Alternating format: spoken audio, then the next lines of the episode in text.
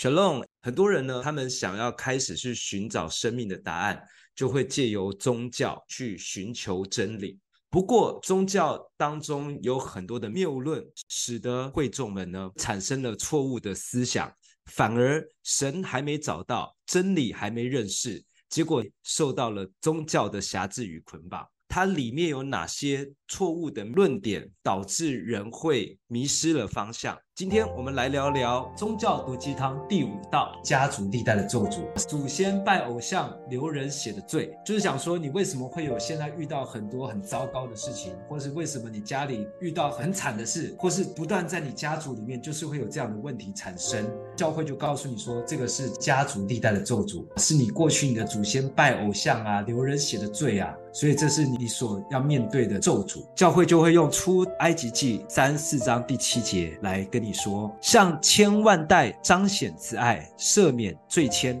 过犯和罪恶，但绝不免除罪责，必向子孙追讨父辈的罪债，直到三四代。哇！教会就会拿这个经节告诉你，你看，你要跟随教会，你才能够被赦免罪愆，不然的话，他会向你的子孙追讨你父辈的罪债，三四代。如果今天你听到这件事情，你会不会很沮丧？我出生在一个咒诅的家庭，我出生下来，我就是一个受咒诅的人，我的家族就是有这么多的罪的残累。不断的认罪，永远认不完。这个部分真的会是宗教很大的捆绑，让你很害怕。哇，原来我家族有这么多的罪，所以我要不断的认罪，甚至我不敢离开教会，不然的话，这些罪会在我身上永远离不开，甚至它会继续残害我的家族，所以我必须专注在教会里面。那确实不断在某个家族当中反复出现他们家族的问题。例如说，长子不上进，去赌博把钱败掉了。我那时候就觉得，哎，真的耶，咒诅就在我家族里面发生。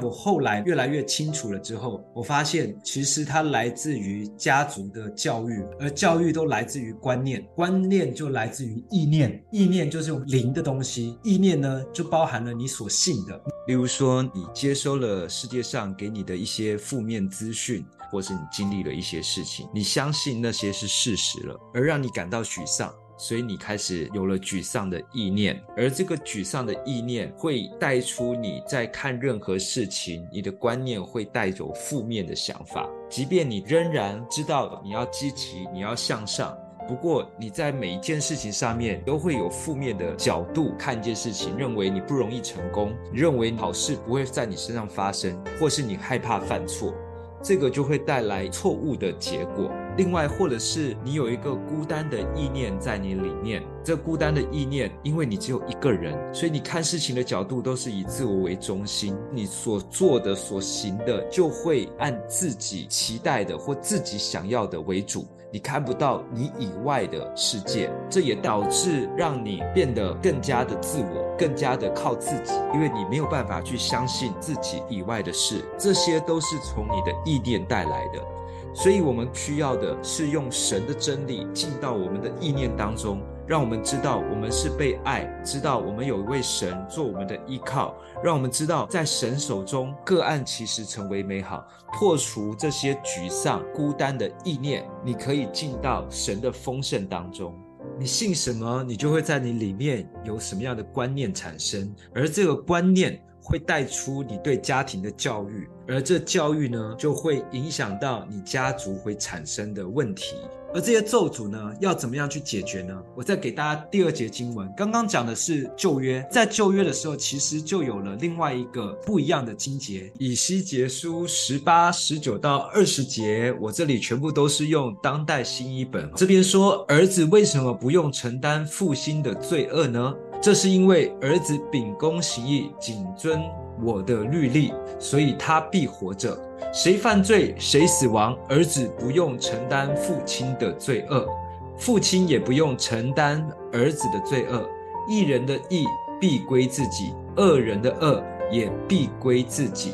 啊，这里很清楚说明了。儿子、父亲就是家族之间必不用去承担彼此的罪恶，为什么呢？是因为你个人遵行神的律例，因此不需要去承担你家族家庭里面带来的咒诅与罪。每个人都有自己的罪，父债不用子偿，子债也不需要父偿。每个人自己去面对自己的罪，个人的罪义都要自己来担当。这是以西结书哦，跟出埃及记都是在旧约，但是两个是不同的说法。那同样，神的话语都是在告诉你说罪的问题。出埃及记告诉你，他会追讨你的罪，直到子孙三四代。另外又告诉你说，爸爸的罪跟儿子无关，儿子的罪也跟爸爸无关。为什么会这么矛盾呢？其实它不是矛盾，它的答案在罗马书八章九节。但如果上帝的灵住在你们里面，你们就不再受制于罪恶的本性，而是受圣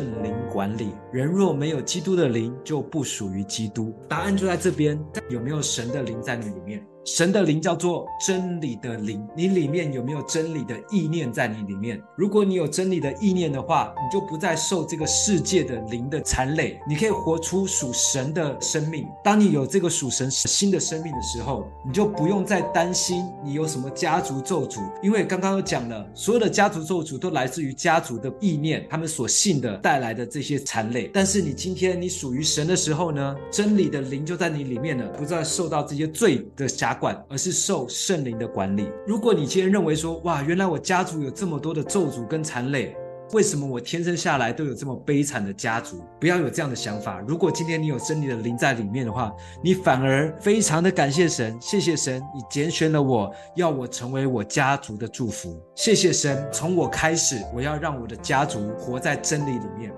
小鱼他们家族现在第五代全部都基督徒，从他阿祖开始，一个在新竹传统信仰的村庄里面，走到哪里都在拜拜。从他阿祖开始信基督，后来就带领全家族信基督，到现在他的后代几乎都是在做跟神有关的事工。像每年呢，我们都会回到新竹家族聚会，每一次聚会都好像是在教会敬拜一样，全家族四五十人一同的来到神的面前，向神献上感恩。每一次的聚会都会有一些长辈啊，就来讲说，这个家族最可贵的就是保守基督信仰，一直呼吁要能够持守这样的信仰，